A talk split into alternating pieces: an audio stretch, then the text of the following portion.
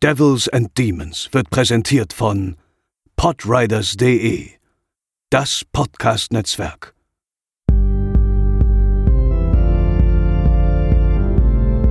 They're coming to get you, Barbara. They're coming for you. Hallo und herzlich willkommen zur 98. Episode von Devils and Demons. Ich bin der Chris und an meiner Seite ist natürlich der großartige Pascal. Hallo, großartiger Chris.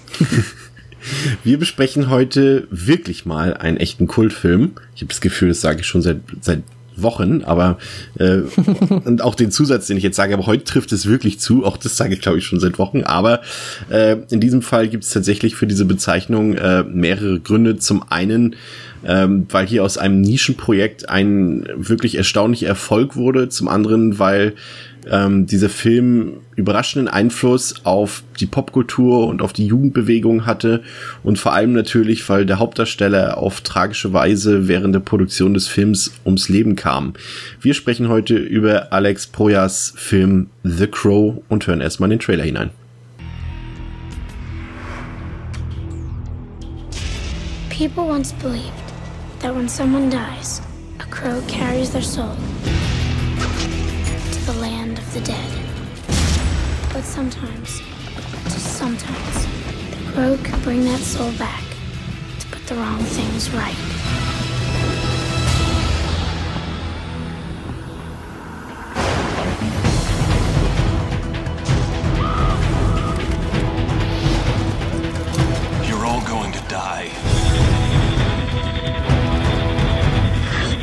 Gasoline I smell?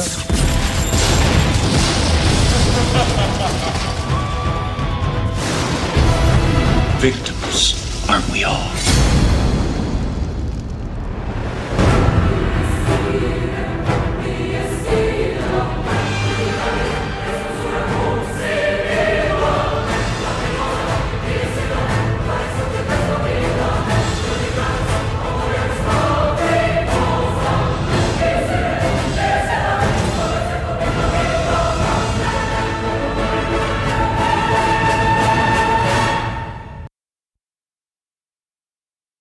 The Crow aus dem Jahre 1994 hat eine Letterboxd-Wertung von 3,6 von 5 möglichen Punkten, IMDb 7,6 von 10. Ihr könnt den Film ungekürzt ab 18 kaufen, ganz normal im Laden oder sonst wo im Onlinehandel. Es gibt den auf Blu-ray auch ziemlich günstig. Die Qualität ist eher so mittelmäßig, also das ist definitiv mal ein Film, der durchaus mal ja ein Remaster äh, verdient hätte, aber es ist guckbar, also es passt sag ich mal, zur Stilistik äh, dieser 90er Jahre Produktion passt eigentlich die Bildqualität eigentlich schon fast wieder ganz gut wie die Faust aus Auge. Ähm, Regie geführt bei diesem Film, wie eingangs erwähnt, Alex Proyas, der vor The Crow hauptsächlich Werbe- und Musikvideos gedreht hat, danach mit iRobot immerhin einen und, und Gods of Egypt äh, zwei Blockbuster, wovon einer ganz gut ist, einer eher weniger. Aber sein bester Film neben The Crow dürfte äh, ja wahrscheinlich Dark City sein, der äh, tatsächlich ziemlich empfehlenswert ist. In der Besetzung Brandon Lee, zu dem später mehr. Ernie Hudson, Michael Wincott, Anna Levine, David Patrick Kelly und ähm, ja, Horror-Ikone Tony Todd. Pascal, ähm, du hast den Film, in dem Fall bin ich mir relativ sicher, schon mal gesehen vor dieser Ja. Podcast-Episode. Ja. Es ist Ja, auch ja, den habe ich. so, so, so ein typisches 90er-Jahre-Ding, so, ein- so ein Kultfilm, den man als Jugendlicher ja so ziemlich abfeiert, oder? Ja, ja, auf jeden Fall. Also ich meine, jetzt zur Erscheinung waren wir wahrscheinlich beide noch etwas zu jung. Ja.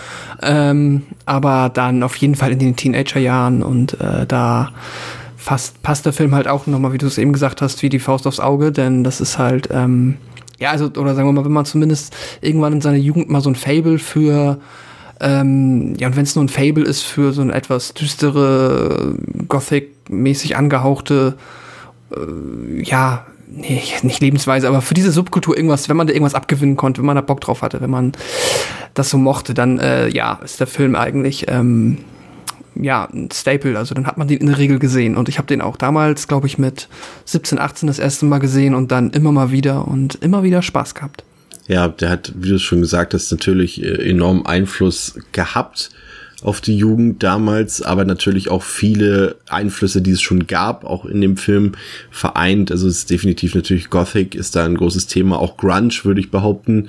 Ähm, mhm. Dann hast du auch natürlich durch dieses dieses Musikermotiv auch so ein bisschen dieses Kurt Cobain Ding so ein bisschen drin und und äh, auch diesen Industrial Sound, der damals sehr in war neben Grunge Musik. Das erkennt man ja auch am Soundtrack, der ja auch schon vor dem Film rauskam und ein riesiger Erfolg war, obwohl teilweise äh, viele Lieder aus dem Soundtrack gar nicht im Film Verwendung gefunden haben. ja, ähm, ja, bevor wir in den Film einsteigen, Pascal, worum geht's denn genau in The Crow? In der Nacht vor Halloween werden die Verlobten Eric Draven und Shelley Webster Opfer eines brutalen Überfalls. Eine Gang bricht in ihre Wohnung ein und vergeht sich auf brutalste Weise an Shelley. Erik wird beim Versuch, ihr zu Hilfe zu eilen, erst verletzt und anschließend aus dem Fenster geworfen. So sterben sie am Ende beide, doch nicht beide für immer. Eine Krähe holt Eric ein Jahr später aus der Welt der Toten zurück in die der Lebenden und gewährt ihm die Chance, die Täter ausfindig zu machen und an ihn Rache zu nehmen. Ja, äh, es schwebt natürlich omnipräsent über diesen Film, deswegen sollten wir vielleicht tatsächlich darüber auch direkt zuerst reden, über den Hauptdarsteller dieses Films, Brandon Lee, der mhm. ähm, im Vorfeld äh, durch zwei Actionproduktionen bekannt wurde, durch Rapid Fire und den mehr als sehenswerten Showdown in Little Tokyo an der Seite von Dolph Lundgren.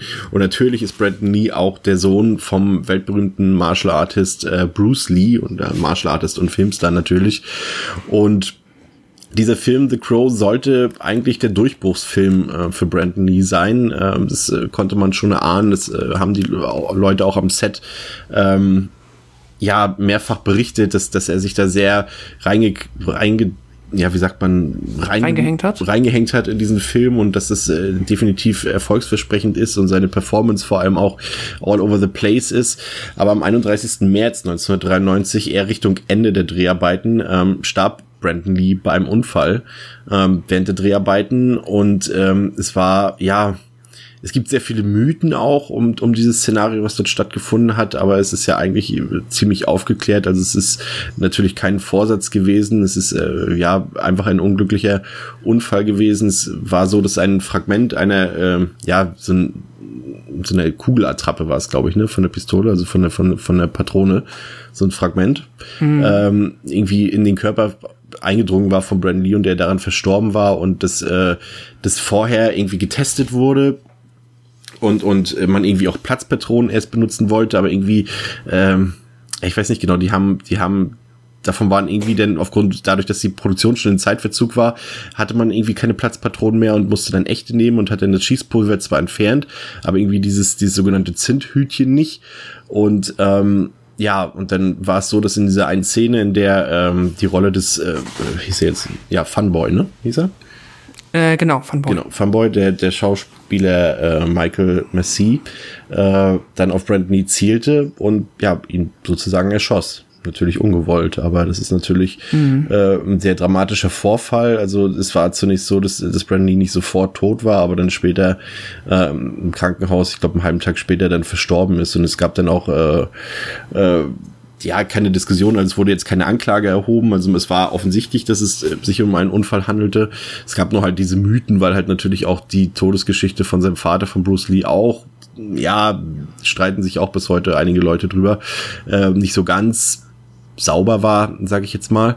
Äh, jedenfalls hat man sich dann außergerichtlich geeinigt und äh, musste den Film dann natürlich, der Film war im Prinzip durch diesen Vorfall mehr oder weniger für viele Monate in der Schublade verschwunden und man hat sich dann doch dafür entschieden, den Film zu Ende zu drehen und auch fertig zu produzieren für die Kinos.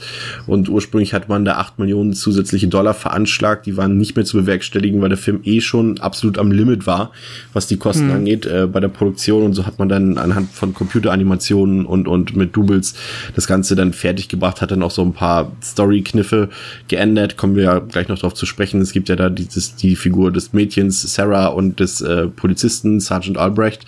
Ähm, und diese beiden Figuren sollten eigentlich gar nicht so eine große Rolle spielen in dem Film. Es sollte mehr die, die, die Vergangenheit von ähm, Eric, also von der Figur von Brandon Lee und seiner Freundin, beziehungsweise der Frau, die er dann heiraten wollte.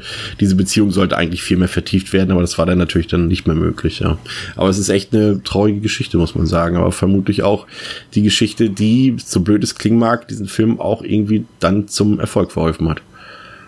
Ja, mit Sicherheit. Ne? Es liest sich halt immer schon so, wie du es halt gesagt hast, er ist der Sohn von Bruce Lee. Da gibt's ja auch diese, ja, sehr oder lange Zeit sehr unge, ja, oder sehr mysteriösen Todesumstände. Und dann ist es hier auch noch so ein unfassbar, ja, ein Unfall, aber halt auch noch so ein Unfall, wie er wahrscheinlich auch, selbst wenn dieser Unfall so passiert wäre, wäre er wahrscheinlich jetzt auch nur in einem von 100 Fällen dann dabei wirklich ums Leben gekommen, dann ist es halt auch noch passiert. Das ist, äh, ja, maximal tragisch und ich, ja, ich weiß, dass ich lange Zeit auch gar nicht wusste. Also ich, mir war nicht mal bewusst, dass Brandon Lee der Sohn von Bruce Lee war, als ich den Film dann mhm. die ersten paar Male gesehen habe. Das ist alles erst so später dann nach und nach ähm, mit ausführlicherer Internetrecherche in mein Bewusstsein getreten und gibt dem Film auf jeden Fall noch mal eine andere Note und ähm, ja, es ist äh, unfassbar schade, weil gerade dadurch, dass, also ich mag den Film ja auch und ich finde auch Brandon Lee, ähm, wie du gesagt hast, man merkt ihm an, dass er sich da ähm, viel erhofft hat und meiner Meinung nach auch verdient, weil er sich da ähm, ja sehr gut nach vorne spielt und das einfach sehr gut macht, seine Rolle sehr gut ausfüllt und mit Leben füllt. Und das ist halt dann, ja, auf so vielen Ebenen tragisch, dass es dann halt auch gleichzeitig sein letzter Film ist. Und wie wir es ja schon bei ein paar anderen Filmen auch hatten. Auch wieder so eine Szene, wo dann halt auch dann der eigentliche Schauspieler seinen Film nicht mehr, mehr sehen durfte. Ja, das immer, das, ja ich meine. Entbehrt sich natürlich auch irgendwie keiner Ironie, wenn man sich natürlich auch die Handlung des Films anguckt, du hast sie eben ja schon vorgetragen, mhm. ähm, dass eben der, der Held des Films äh, stirbt und dann zurück von den Toten kommt und äh, Brandon Lee, der Hauptdarsteller des Films, stirbt während der Produktion und kommt dann durch diesen Film, der dann ins Kino kam, nochmal wieder zurück unter die Lebenden sozusagen. Und auch, du hast auch, im Film wird ja, werden ja sehr viele Schusswaffen gebraucht und es gibt dann auch manchmal so Nahaufnahmen und Slow Motions von, von anfliegenden äh, ähm, Patronen oder Kugeln. Und äh, irgendwie hab, fühlt man sich immer komisch, wenn irgendwie geschossen wird, auch wenn auf, auf, auf, auf mhm. Eric Draven geschossen wird in dem Film. Du denkst immer automatisch und fast in jeder Szene, in der das vorkommt, denkst du immer an Brandon Lee und an, an die Geschichte, die dort passiert ist. Es fühlt sich schon irgendwie komisch an, den Film zu gucken. Auch nach all den ja, Jahren irgendwie. Ist, das stimmt. Es ist gar nicht so schwer, davon Abstand zu nehmen, wenn man es einmal weiß. Aber ja, ist leider nicht mehr zu ändern. Ist wirklich sehr tragisch. Ja, ja, vor allem die, die, die, die ursprünglich sollte diese Szene, in der Funboy auf auf äh, Eric Raven schießt, ja irgendwie nicht mal stattfinden, glaube ich. Oder er sollte zumindest nicht sollte nicht auf ihn feuern. Und das ist so eine Szene, die erst in letzter Minute von Alex Proyas äh, ins Drehbuch geschrieben wurde. Puh. Ja, mhm. das ist schon schon sehr viele Umstände, die dafür ja. gesorgt haben, ja ja auch gelesen, also der Michael Massey hat sich auch nochmal, ich weiß nicht, zwölf Jahre später oder so nochmal dazu geäußert und hat, glaube ich, auch kurz darauf auch erstmal eine Pause gemacht ja. äh, überhaupt und kann auch seitdem, es hat auch, meine, er ihn trifft halt genauso wenig Schuld wie ich, wenn man jetzt, ich, ja, also ihn trifft halt keine Schuld. Aber das ist natürlich dann halt äh, auch für ihn fürchterlich halt, ja. schuld daran zu sein, dass äh, dann, also Schuld in Anführungszeichen daran zu sein, dass dieser Unfall so passiert ist und dass er gestorben ist. Das ja. ist halt, ja. Er ist ja auch 2016 selbst gestorben und äh, Stimmt. zumindest bestätigt, dass er den Film auch bis zu diesem Tage nie gesehen hat, also bis zu seinem Todestag. Was auch tatsächlich auch auf andere Schauspieler zutrifft. Ähm, ich habe jetzt gerade den Namen nicht äh, im Kopf, aber die von der äh, von der Shelley, also von Erics Frau, ähm, Sophia Chinas? Ja, genau, die hat den Film auch äh, wohl nie gesehen und ist auch nicht zu der hm. Premiere des Films erschienen. Also es ist schon ein Film, der, der, ja, den Leuten natürlich auch zu schaffen machte. Ne? Also Alex Proyas hat ja auch äh, mehrere Jahre nichts gedreht, also der Regisseur und ich glaube äh, Dark City, ich weiß gar nicht, wann der kam, 97, glaube ich, oder so, auch mehrere Jahre einfach nichts gedreht. Viele Schauspieler haben eine Zeit lang absolut nichts gemacht, also es hat schon lange nachgewirkt natürlich. Es ist ein einschneidendes mhm. Erlebnis, das kann man da auf jeden Fall irgendwie keinem verübeln. Ne? Weiß gar nicht, haben wir schon erwähnt, dass das eine Comic-Verfilmung ist? Nee, das wäre jetzt tatsächlich äh, so, okay. an der Reihe. Ja, du sagst, es ist Dann, äh, Genau, ich wollte dazu nur noch ja. kurz, weil ich habe noch der letzte Fakt dazu, was ich gelesen habe, war halt auch, dass der James O'Barr, der ähm, Zeichner, genau, ich weiß der, auch, ja, der, der, ich glaube glaub, Autor und Zeichner sogar. Ja. Autor und Zeichner, ne? Ähm, dass der auch halt wohl auch durch die Dreharbeiten so eine sehr gute Bindung zu Brandon Lee aufgebaut hat und dann auch im Nachhinein die ganzen ähm, ja, Lizenzgelder, die dann an ihn ausgeschüttet worden sind, mehr oder weniger alle auch nur ähm, ja, gespendet hat, um Ja. halt, weil er das Geld sonst nicht hätte annehmen können, ist auch, ja, noch ein wissenswerter Fakt, aber auch verständlich, finde ich. Ja, ich, das ist auch ein guter Punkt. Also James Sobar, der, der, der Mann hinter der dreiteiligen Comicvorlage, der äh, war beteiligt am Film, ähm, stand da quasi zur Seite ähm, bei der Umsetzung seiner Vorlage und war tatsächlich auch von dem Ergebnis sehr erfreut. Das ist ja auch nicht immer ähm, so häufig der Fall, wenn Dinge adaptiert werden, aber hier ist es tatsächlich der Fall. Ähm, ich habe doch tatsächlich äh, gelesen, also es gibt laut dem dem dem äh, englischen Kinomagazin Empire gibt es ein paar Bericht, äh, Berichte zu den zu den ja ich sag mal, Backstage-Berichte, wo es ziemlich äh, dolle herging während der Dreharbeiten. Also äh, Drogen das sollen da ich wohl angeblich äh, en masse äh, geschnupft, gezischt, was auch immer. wurden und auch sehr viel Alkohol ist da geflossen an vielen Tagen. Also da äh, gab es wohl so einiges, ja. Ja, und was lernen wir daraus? Nein, aber ähm, es äh, ist, ja, sollte man nicht machen. Ja. Gerade wenn man einen Film dreht. Ähm, aber Ja. ja, habe ich auch gelesen, dass da wohl äh, ja auch Brandon Lee nicht immer ganz erfreut darüber war oder schon teilweise genervt davon war, dass äh, halt währenddessen Kameramänner sich dann eine Nase Koks ziehen, während sie eigentlich äh, in fünf Minuten arbeiten sollen. Aber gut, so ist das manchmal. Ja, zumindest hat es scheinbar keine negativen Auswirkungen auf das äh, visuelle Erlebnis des Films gehabt. Ja, ähm, steigen wir in den Film ein. Der Film beginnt quasi mit dem Tatort, also das, das Verbrechen, was du geschildert hast, äh, ist hier schon geschehen. Also wir erfahren, das ist ein Tag vor Halloween. Ich glaube, sie nennen es irgendwie Devil's Night.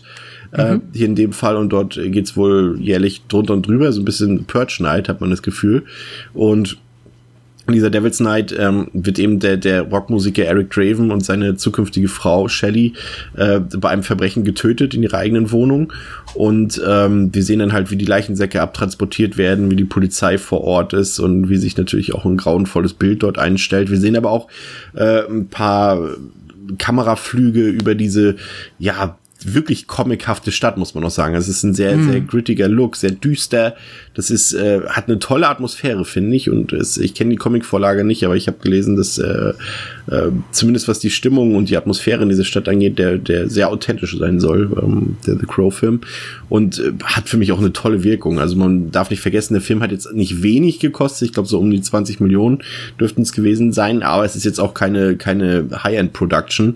Und dementsprechend äh, muss man da natürlich, was Effektarbeit angeht und sowas, äh, auch immer ein bisschen haushalten. Und äh, da gibt es zum Beispiel auch diese Anekdote, dass dort diese Autoverfolgungsjagd äh, teilweise mit Spielzeugautos oder mit, mit, mit ja, kleinen Modellen gedreht wurde, weil einfach das Geld nicht dafür da war.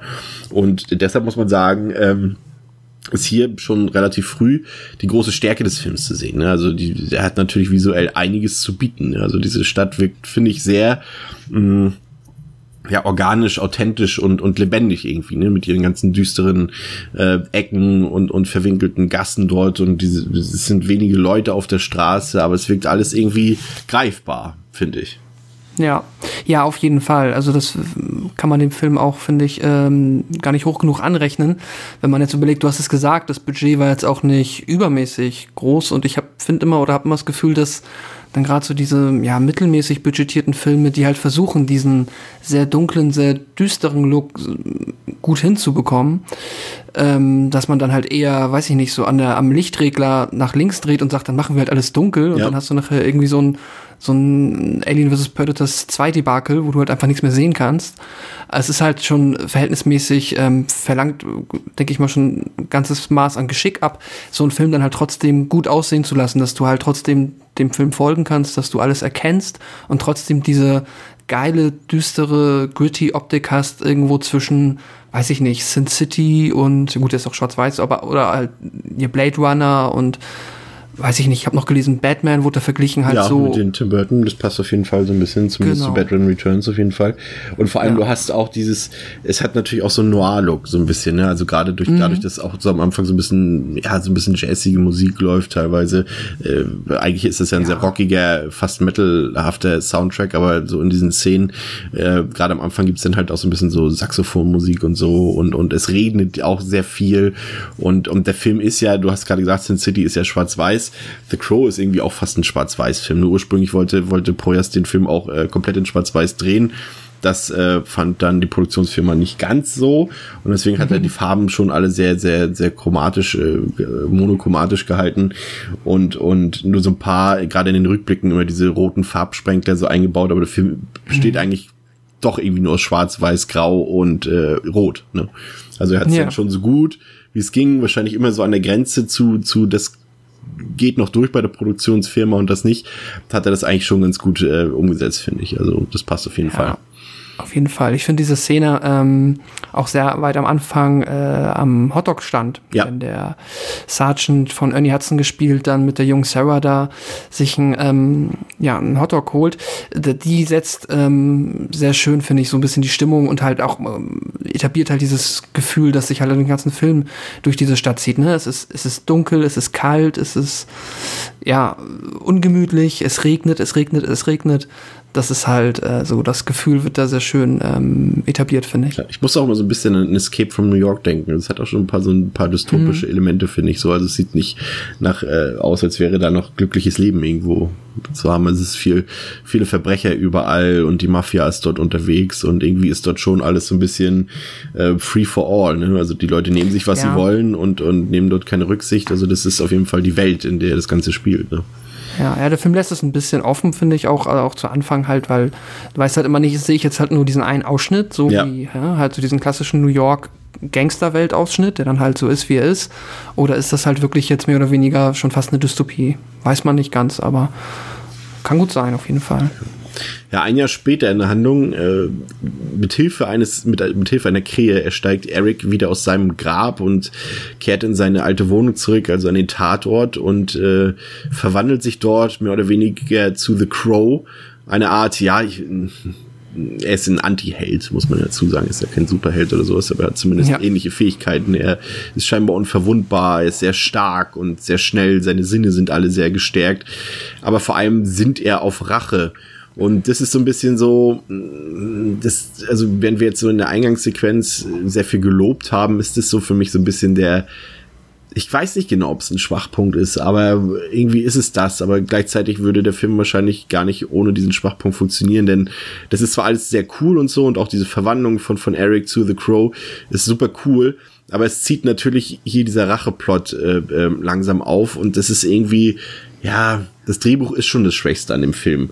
Also das zieht sich ja jetzt von jetzt an äh, durch den kompletten Film hindurch, dass die Dialoge sehr cheesy sind, dass es einfach straight eigentlich wie so ein großer Showdown ist, der Film. Also der hat ja eigentlich in dem Sinne keine Handlung. Eric sucht jetzt die ganzen Beteiligten an dem Verbrechen auf und äh, bringt sie alle zur Strecke nacheinander. Da ist ja kaum eine, eine Fallhöhe drin. Also es gibt natürlich Highlights so, aber es ist nicht so irgendwie ja, die Kurve geht einfach steil nach oben, was prinzipiell erstmal nicht schlecht ist, aber irgendwie fehlen da so gewisse Dinge, wie so, so ein bisschen so eine paar Einführungen, ein paar Charakterisierungen und so weiter. Es sind halt auch die Figuren, die jetzt alle eine Rolle spielen, halt äh, Sergeant Albrecht ist alles sehr minimalistisch geschrieben, auch das junge Mädchen Sarah und die Bösewichte sowieso, das ist schon sehr eindimensional. Aber der Film legt halt eben sein Hauptaugenmerk auf eine audiovisuelle Erzählweise und das ist in dem Fall vermutlich nicht die verkehrteste Entscheidung gewesen. Aber für Leute, die jetzt eine tiefgründige Story ähm, erwarten bei The Crow, die sind auf jeden Fall fehl am Platz. Also der Film erzählt seine Geschichte audiovisuell und getrieben von Emotionen, würde ich sagen. Also auf jeden Fall. Also das ist, ist schon so. Aber wenn man jetzt irgendwie da ein tolles Skript erwartet, ist The Crow nicht der richtige Film. Nee, das stimmt. Ist mir auch diesmal wieder enorm aufgefallen, dass der Film halt dann wirklich, nachdem etabliert wird, dass ähm, Eric jetzt halt zurück ist und ja, quasi unsterblich ist durch die Kräfte der Krähe, ähm, hält sich der Film sehr lange mit diesem kompletten Rachefeldzug auf und der ist halt auch einfach, muss man sagen, bis zum Showdown absolut unproblematisch. Also es ist halt, es, wenn man einmal verstanden hat, dass er untot ist, Ja. Also unsterblich meine ich. Und dann, ja, dann kann man halt sich daran ergötzen, wenn man möchte. Also halt natürlich an den audio audiovisuellen Werten, die der Film von Anfang bis zum Ende hat. Das macht Spaß, das ist cool, die Musik ist geil. Es gibt da noch so ein paar Szenen, die auch ein bisschen herausstechen. Aber ansonsten sehen wir ab jetzt, wie er halt sich von einem dieser Gangmitglieder zum nächsten hangelt, die ähm, mitunter unnötig kompliziert, unnötig grausam und Ja. auch unnötig verkopft umbringt. Also das, das wäre alles wesentlich trivialer gegangen, aber. Lass es mal, lass es mal nicht äh, zur Nebensächlichkeit verkommen. Das ist ein interessanter Punkt tatsächlich. Ich finde, auch schwierig an diesem Racheplot, dass er sich dann doch sehr in der Gewalt ergötzt. Also es ist nicht so, als Ja. würde Eric jetzt straight die Leute, wie du schon gesagt hast, einfach umlegen.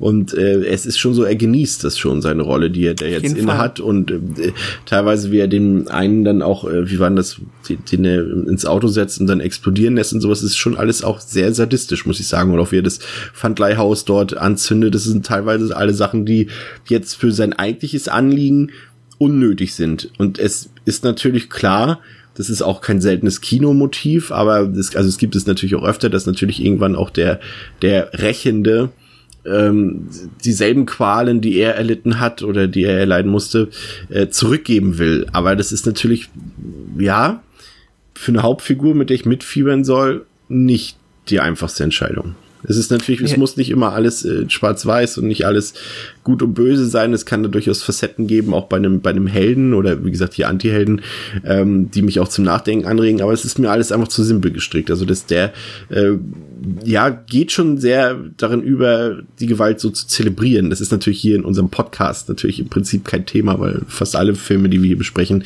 natürlich sehr viel Gewalt inhalten. Aber ich stelle es hier einfach mal in den Raum. Also das muss natürlich jeder selbst entscheiden, aber ich fand es doch schon ein bisschen schwierig. Ja, das Ding ist halt, ne, wie du gesagt hast, das ist ja in den allermeisten Filmen, die wir hier besprechen, irgendwo auf die eine oder andere Art und Weise der Fall. Aber dann ist es halt natürlich trotzdem schwer, wenn es dann halt hier, wie du gesagt hast, der Anti, aber trotzdem Held ist, Ja. ähm, da so mitzugehen, weil er halt auch dann so ein bisschen er ist dann halt auch nicht der, er ist nicht so ein bisschen der Punisher, der dann halt auch so nur mit düsterer Miene durch die Gegend zieht und halt auch wirklich, den du jetzt halt auch an, den du halt mehr anmerkst, dass der halt auch, also der hat, empfindet auch keine Emotionen mehr abseits von, ich möchte jetzt, oder der, der denkt nicht mal an viele andere Sachen. Aber hier bekommst du bei Eric teilweise immer so das Gefühl, ja, das ist ja eigentlich Ja, ein lacht ja netter, auch, ne? charmanter Kerl, genau, er lacht, wenn er sich dann mit äh, Sergeant Albrecht unterhält. Das ist sogar also wie ein ganz normaler Kerl. Und dann ist er aber halt äh, so äh, unverhältnismäßig grausam den ähm, Tätern gegenüber, was man natürlich nachvollziehen kann, dass er die Motivation dazu verspürt, aber man würde wahrscheinlich, also so ist es mir jetzt auch mit nach jeder weiteren Sichtung ein bisschen mehr so ergangen, ich würde erwarten, dass er da irgendwie ein bisschen anders rangeht. Ich meine, da gibt es dann, habe ich weil- auch noch gelesen hier und da, also wohl im Comic auch die Theorie, dass es halt, im Comic ist es wohl so, dass er noch nach diesem Unfall damals halt eine Zeit, er derjenige war, der noch im Krankenhaus äh, im Koma lag für einige Stunden und dass das dann halt, ne, diese klassische, es war eigentlich alles nur in seinem Kopf, bis er dann wirklich gestorben ist, eine Rachefantasie sich abgespielt hat. Keine Ahnung, kann man auch noch mal so in den Raum schmeißen, aber grundsätzlich gehe, würde ich dir auf jeden Fall zustimmen, dass das ein bisschen, ähm, ja, also es ist mir klar, dass, dass der Film halt machen möchte, weil es ist halt viel aufregender zuzugucken, wie er es halt auf eine kreative Art und Weise macht oder wie er es halt auf eine krasse Art und Weise macht. Aber es äh, steht der Figur nicht so Nee. unfassbar gut. Das hat auch ähm, irgendein Kritiker hat den Film auch so ein bisschen beschrieben als, als gewalttätiges Musikvideo, das seine Stärken halt in der Action und in den Bildern hat, aber im Prinzip keinen Inhalt liefert. Ne? Und das passt eigentlich, Ja. trifft eigentlich schon ganz gut, weil es, man muss schon sagen, also wie gesagt, also der Plot ist sehr, sehr, sehr, sehr dünn. Im Prinzip auch in einem Satz erzählt und, und ja, also Style Ist over halt Substance ist hier definitiv äh, äh, äh, Marke in dem Film. Ja. Merkst halt auch einfach, ähm, naja, ich weiß nicht, ob ich es damals gemerkt habe, aber jetzt ist es halt klar, ich meine, er hat keine Probleme und das Einzige ist dann halt, Sarah ist halt auch nur dafür da, dass sie am Ende einmal kurz diese klassische, ne, wie schaltest du Superman aus, indem du Superman drohst, jemand anderen, den er mag, umzubringen. Das ist halt so bei The Books hier.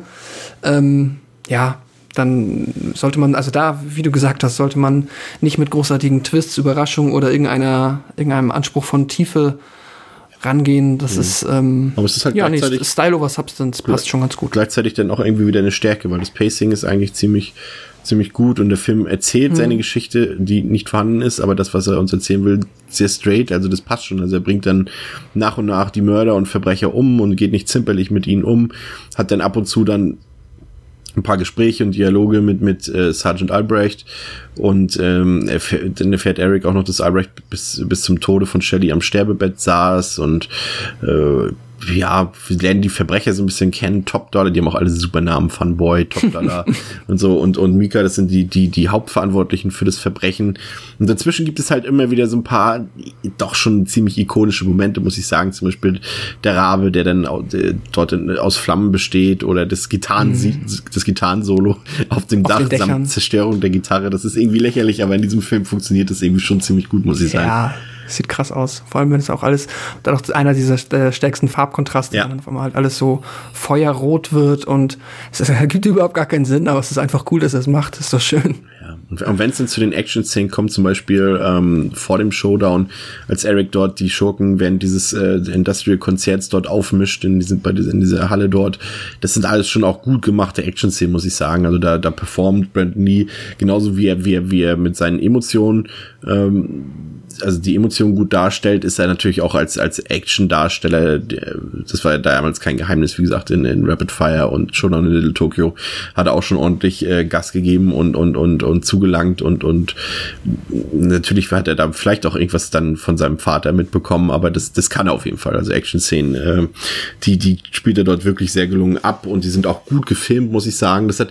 ich finde, ich musste auch zwischenzeitlich jetzt ähm, damals noch nicht so, als ich den das letzte Mal gesehen habe, aber jetzt bei diesem Rewatch ist mir aufgefallen, dass der Film definitiv doch auch Pate stand für so Sachen wie Underworld oder sowas später, oder? Also das ist so, ist so gerade mhm. dieses, dieses, ähm, ja, ich weiß auch immer nicht, wie man diese Filme nennen soll. Das sind ja keine Horrorfilme, aber auch irgendwie keine rein Actionfilme, aber alles, was so so coole Action. Ja, ja, genau sowas wie Blade, Underworld und sowas, die immer alle irgendwie so schon irgendwie Monstergeschichten erzählen, aber irgendwie auf immer so eine coole Art und nicht auf diese Märchenart. Mhm. Äh, also da kann mir keiner was erzählen, aber die haben alle zu viel The Crow geguckt. das stimmt. Ich wollte dich zu der Action noch mal was ja. fragen, weil ähm, du ja auch, glaube ich, noch ein bisschen noch äh, versierter bist, auch was so ähm, Hongkong-Action angeht. Mhm. Und jetzt haben wir auch in letzter Zeit, aber auch im US-Bereich viele Filme gehabt, die zumindest sehr äh, intensiv choreografierte Action-Szenen hatten, beispielsweise John Wick natürlich ganz ja. äh, weit vorne mit dabei. Ich, wie ist das jetzt, wenn du hier, weil wenn ich jetzt äh, mir The Crow angucke und dann sehe ich zum Beispiel am Ende dieses große Shootout vorm Finale, dann ähm, ist das tatsächlich jetzt für mich, ich nehme das so hin, das ist okay, aber da, pass, da gehe ich nicht mehr viel mit. Und ich finde, das ist eigentlich alles Grundwerk, also, äh, grundsätzlich solide und gibt es jetzt nicht viel daran zu kritisieren, aber es ist auch nicht sehr besonders. Weißt du, was ich meine? Ich finde auch, das ist auch so, so, eine Sache, die mich auch so ein bisschen minimal an dem Film stört, ist halt vor allem dieser Gebrauch von Schusswaffen. Ich finde gerade irgendwelche so Hand-to-Hand-Combat-Action hätte irgendwie besser gepasst zu dem Film. Ich weiß auch nicht. Also es mhm. wird schon sehr viel geballert in dem Film. Und um das wirklich so umzusetzen, dass man da wirklich als Zuschauer mitgeht, da muss man halt eben schon so ein äh, Talent sein wie John Woo oder sowas, der dann halt wirklich mhm. Geschichten über, de, über die Schießereien, über die Shootouts erzählt und die Emotionen darüber transportiert und nicht eben nur reine Action abliefern will. Ja, ja, das ist, wie gesagt, wenn ich das heute sehe, natürlich, also das sieht nicht schlecht aus, das ist gut gemacht, auf jeden Fall. Aber natürlich reißt mich das jetzt ja auch nicht mehr aus, meinem aus okay. meinem Sitz raus. Also das muss ich auch ganz ehrlich sagen. Also das ist natürlich, wenn man natürlich heutige Actionfilme sieht und auch immer noch aus Asien zum Beispiel, aber auch jetzt mittlerweile teilweise auch westlich, wie du schon sagst, John Wick, ähm, als Beispiel, ja, da, da ist das nichts Besonderes mehr, aber ich finde schon, dass es da durchaus, durchaus Schwächere von dieser Gattung gibt. Also das mhm, ist schon ganz ja. gut gemacht. Also äh, die haben da alle was drauf, drücken wir es mal so aus, sowohl die Leute, die es gefilmt haben und geschnitten haben, als auch die Darsteller dort oder die Stunt-Doubles. Mhm. Das ist schon in Ordnung und die sind ja auch schon recht, recht umfangreich ähm, choreografiert, also auch über mehrere Etagen und über mehrere Räume und sowas. Das ist schon, ich sag mal so, das ist cool. Das ist jetzt natürlich ja. für heute kein, kein, kein Parade-Exemplar mehr für, eine, für, für Action-Szenen, aber damals auf jeden Fall ziemlich gelungen, ja. Ja, du hast es erwähnt, ähm, Sarah wird entführt, die halt wirklich eigentlich nur dafür, existiert dafür. Man, fragt sich halt schon zwischendurch immer, ja, okay, sie wurde damals immer so ein bisschen in Obhut genommen, weil ihre Mutter ja auch ähm, jetzt nicht unbedingt äh, die feinste Mama-Beispiel ist und, und wurde in Obhut genommen von Eric und, und, und Shelly aber wo soll das hinführen? Und dann haben wir eben den Punkt natürlich, den sie wird entführt von den Bösewichten und dann äh, ködert man natürlich den den Helden des Films, also der, The Crow, Eric, äh, zum Showdown hin. Da gibt's noch mal ein paar, paar nette Szenen. Ich finde den Showdown, ja, ich finde tatsächlich die, die Action in dieser besagten Konzertszene eigentlich besser als im Showdown. Ich finde, der Showdown zieht sich auch ein paar Minuten zu viel hin, aber der hat auch ein paar schöne Momente und auch ein paar recht derbe Momente. Also als der Rabe zum Beispiel die, die, die weibliche Schurkin dort äh, tötet und die, Ja. die Augen aussticht und so, das ist schon, da denke ich so, oh, ja, durchaus. Ähm, aber ja, doch, aber ich finde, das Ende rundet den Film schon ab irgendwie. Aber ich fand dann tatsächlich eher das das richtige Ende, also quasi den, den, den, was nach der großen Action-Sequenz am Ende passiert, irgendwie ganz schön, als Sarah dort äh, natürlich in Freiheit ist und auch Eric quasi erlöst ist und ähm, sein, sein Frieden und seine Ruhe finden darf. Da läuft ganz schöne Musik im Hintergrund und da wird auch wird's auch noch mal ein bisschen poetisch und und das hat mir doch gefallen, muss ich sagen. Da habe ich dann auch irgendwie wieder diesen dem Anti-Helden irgendwie wieder seine eigentlichen Schandtaten, die er ja dort auch äh, verbracht hat, in, in, in sadistischer Art und Weise irgendwie schon fast wieder verziehen, muss ich sagen.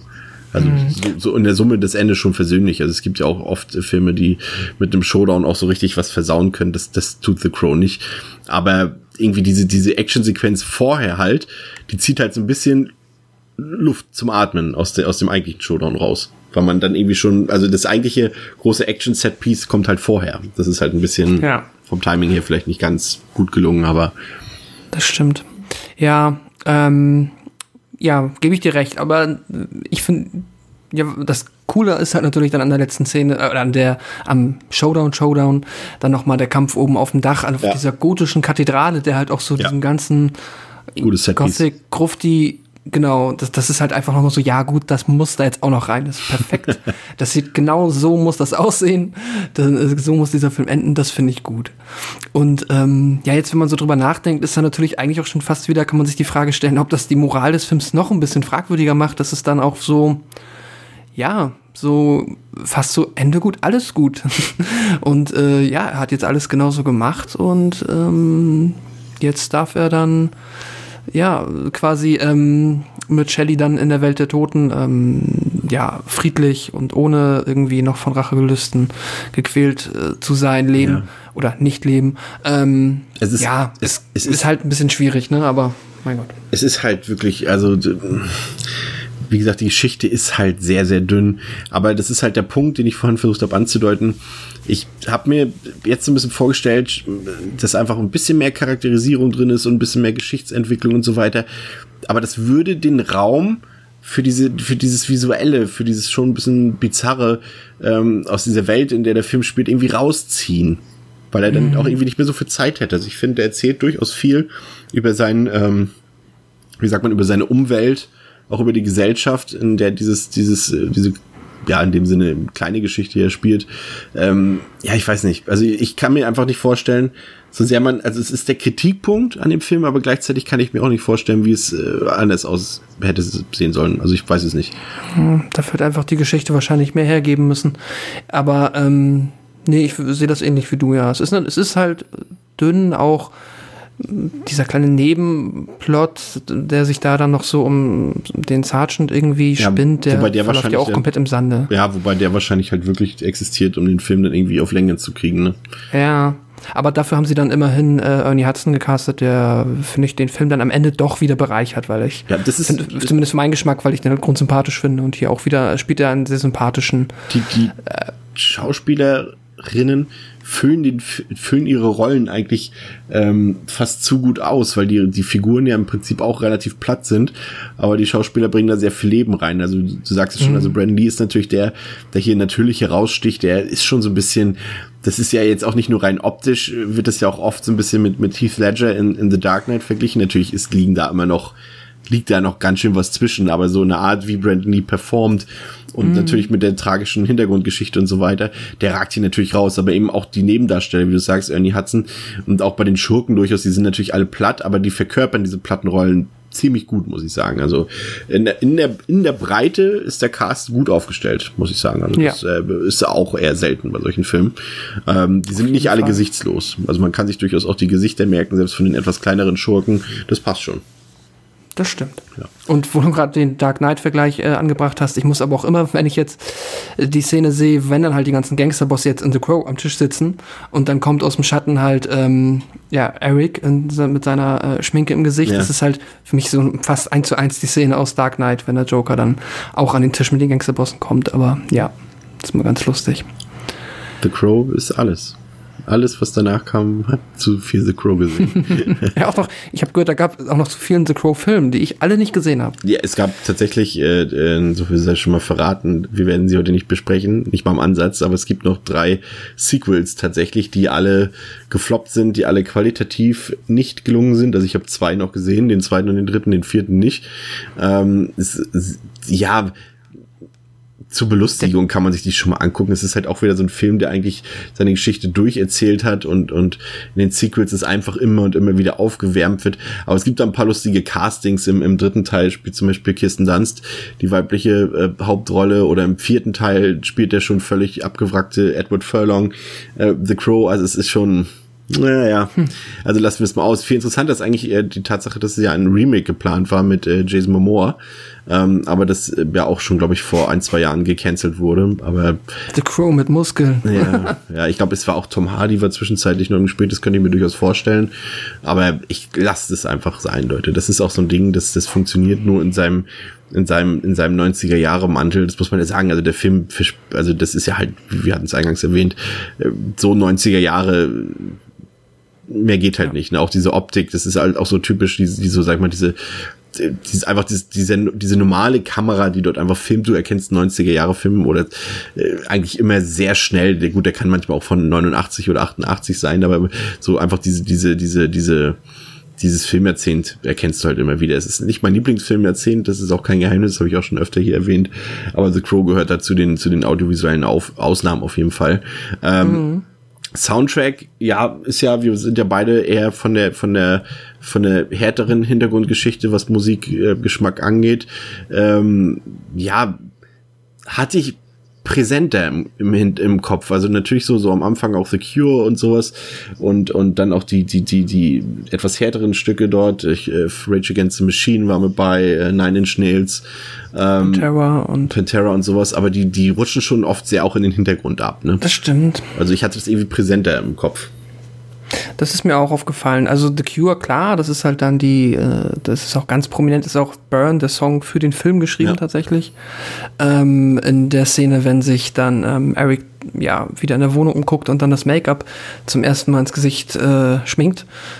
Das ist halt natürlich ganz omnipräsent und danach ist es schon ein bisschen, also ist jetzt auch bei mir wieder, ich, wenn du mich jetzt, wenn ich mir jetzt den Soundtrack angucke, würde ich jetzt auch nicht sagen können, wann genau äh, Rage Against the Machine da ähm, da ja gespielt wurde. Weiß ich jetzt auch nicht mehr genau, aber nichtsdestotrotz habe ich den Soundtrack schon oder auch generell die ganze Audiountermalung äh, als sehr, ähm, sehr cool, sehr gut und äh, doch sehr stark einfach empfunden. Ja, durchaus. Ja, ähm, um das Ganze abzurunden, also ich gebe dem Film dreieinhalb Sterne. Ähm, das ist auf jeden Fall ein Film, der eben vor allem über seine audiovisuellen Qualitäten überzeugt, weniger über die narrative Ebene oder wenn dann die narrative Ebene, die eben dann doch über die Bilder und über die Musik und über die Atmosphäre erzeugt wird, weniger über den eigentlichen Plot. Ähm, du hast diese, diesen charismatischen Hauptdarsteller, diese einfach düstere, doch packende Atmosphäre. Ähm, aber eben gleichzeitig auch diese simplen Figuren, diese cheesigen Dialoge. Aber es ist einfach so ein Film aus seiner Zeit. Ich weiß nicht, ob Leute, äh, ja, es, es gab heute eine interessante Diskussion auch auf Twitter über über äh, Boondock Saints, die hat äh, der Patrick vom Bahnhofskino so ein bisschen losgelöst. Auch so, das sind so Filme, die irgendwie mal verkultisiert wurden, gerade in den 90er Jahren, weil irgendwie ja, das so eine ja, ich weiß nicht, das ist einfach so, so unsere Jugendzeit oder auch die so von den, sag ich mal, Leuten, die vielleicht noch vier, fünf Jahre älter sind als wir beide, ähm, mhm. dass dort Filme so ein bisschen verkultet werden, die das eigentlich gar nicht verdient haben. Und ich glaube, das The Crow, das trifft jetzt nicht auf The Crow zu, weil der einfach auch wirklich gute cineastische Dinge mit sich bringt. Aber es ist auch so ein Film, der vielleicht für Leute die eben nicht aufgewachsen sind oder das in ihrer Jugend gesehen haben, eben nicht mehr so gut funktioniert. Also ich weiß es nicht so genau. Das ist, sind alles Mutmaßungen. Müsste man mal ein paar äh, jüngere Leute fragen und den Film mhm. den zum ersten Mal präsentieren. Aber davon abgesehen ähm, ist es für mich immer noch ein Film, den ich für sehr gelungen halte und der mir auch sehr viel Spaß macht, den ich auch bestimmt jetzt nicht zum letzten Mal gesehen habe. Aber man muss halt auch dazu sagen, das, was ich eingangs schon erwähnt hatte, ich glaube dennoch, dass ohne die Tragik, die in der Produktion steckt, der Film zumindest nicht so ein kommerzieller Hit geworden wäre. Und ich glaube auch, und da sind wir uns, glaube ich, beide einig, ich glaube, die ja, ich spreche jetzt mal für den Großteil der Beteiligten an der Produktion, die hätten, glaube ich, den Erfolg des Films auch gerne gegen einen lebendigen Brand nie wieder eingetauscht. Ne? Mhm. Ja, da gehe ich auch ganz stark von aus und ähm, ja. Ähm, ja, äh, was habe ich dazu noch äh, zu ergänzen? Äh, ich gebe dem Film äh, vier Sterne, weil ich ihn doch sehr, sehr mag. Mit Sicherheit auch vielleicht auch ein halber Stern, einfach nur so ein bisschen Herzblut, weil ähm, ja, der ist halt dann, wie du es am Anfang mal gesagt hast, halt auch so ein bisschen für unsere Generation damals gemacht worden gefühlt und halt aber auch sicher noch ein bisschen für die, die ein bisschen älter waren als wir. Ähm, äh, ja, ähm, ich, so was ich jetzt am Film mag, ich glaube, wir haben es, ich habe es äh, ausführlich, wir haben es ausführlich auf den Punkt gebracht, dass der halt audiovisuell äh, ja auf ganzer Linie überzeugen kann. Wenn man das mag, wie beide mögen das, was der Film einem hier zeigt, ähm, dann hat man da sehr, sehr viel Spaß mit. Ich äh, ja, finde ihn halt auch so es ist, ich muss den Comic eigentlich noch irgendwann lesen, weil ich möchte auch, weil ich wissen möchte, ob da auch diese ganzen Gothic-Klischees so over the top irgendwie äh, ja auf den Punkt bringt. Es gibt hier dann ja auch noch die eine Szene, wollte ich noch erwähnen, weil das ist auch so dieses, ich glaube, das ist das erste ich war ja nie äh, wirklich Teil der Gothic-Subkultur, aber immer so sympathisant und fand es ja immer cool und finde es auch heute noch cool. Und ich stelle mir es mir so vor, das ist quasi, wenn du jetzt dann irgendwie mit 17 sagst, so ich bin jetzt ein Gothic, dann ist das erste Gedicht, was du lernen musst, irgendwie der Rabe von Edgar Allan Poe und dann kommt ja auch The Crow in diesen äh, ähm, Pfandleier Laden und zitiert es einfach nur, weil er es kann. Das ist halt auch so, es ist halt unfassbar kitschig und äh, ich mag das aber total. Deswegen finde ich den Film, unter anderem auch deswegen finde ich den Film, ähm, macht mir der Film immer wieder sehr viel Spaß. Ja. Und ja, also, ja, wie gesagt, wenn man, äh, ich glaube, wenn man, vielleicht auch wenn jetzt jüngere Hörer die noch nicht gesehen haben äh, und jetzt vielleicht denken, ja gut, wenn die Geschichte so langweilig ist, vielleicht mal probieren, würde mich auch interessieren, wenn man so ein Fable für ähm, die etwas düstereren Subkulturen hat oder härteren Musikrichtungen, wie auch immer, kann man das auf jeden Fall mal ausprobieren. Ja, auf jeden Fall. Ja, das soll es für heute gewesen sein mit Devils and Demons. In der nächsten Woche ähm, hören wir uns wieder mit dem zweiten Teil unserer Berichterstattung zum Fantasy Filmfest. Es äh, sei schon mal so viel verraten. Ähm, es sind doch einige Enttäuschungen dazu gekommen.